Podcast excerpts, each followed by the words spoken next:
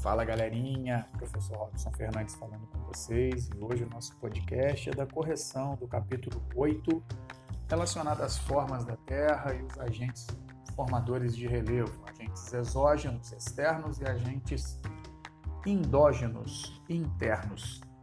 Esses exercícios são referentes à página 100 do livro, tá?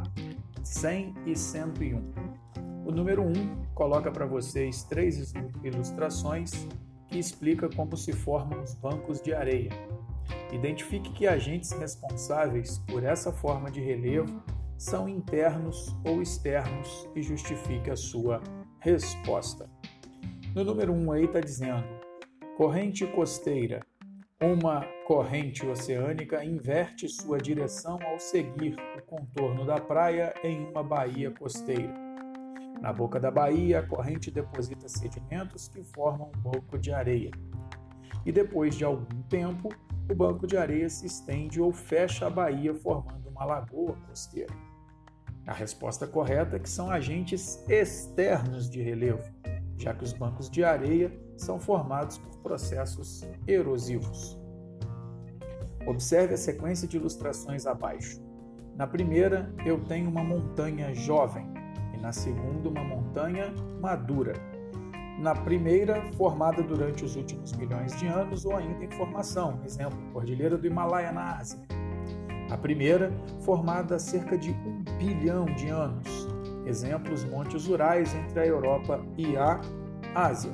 E tenho ainda a antiga, que nada mais são do que bastante modificadas, restam apenas alguns morros em planaltos de baixa altitude. Exemplo, Serra do Espinhaço, em Minas Gerais.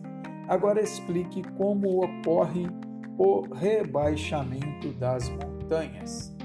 As montanhas são rebaixadas pela ação dos agentes erosivos durante o tempo geológico. No caso das montanhas antigas, restam apenas uma fração de sua forma original.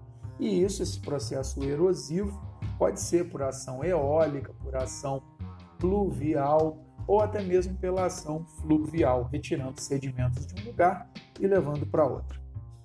No número 3, que está relacionado aí à página 101, está pedindo para vocês lerem um texto que diz que é possível o impacto dos terremotos.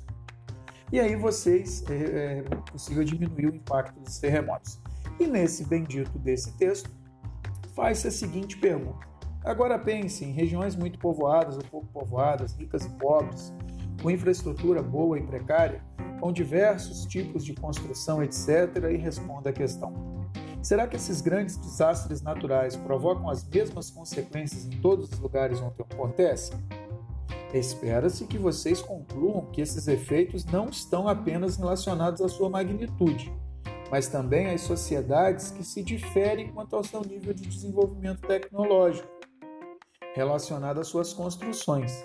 Por exemplo, as condições econômicas que possuem para prever e atenuar os efeitos dos abalos sísmicos. É o caso, por exemplo, do Japão. Tá bom?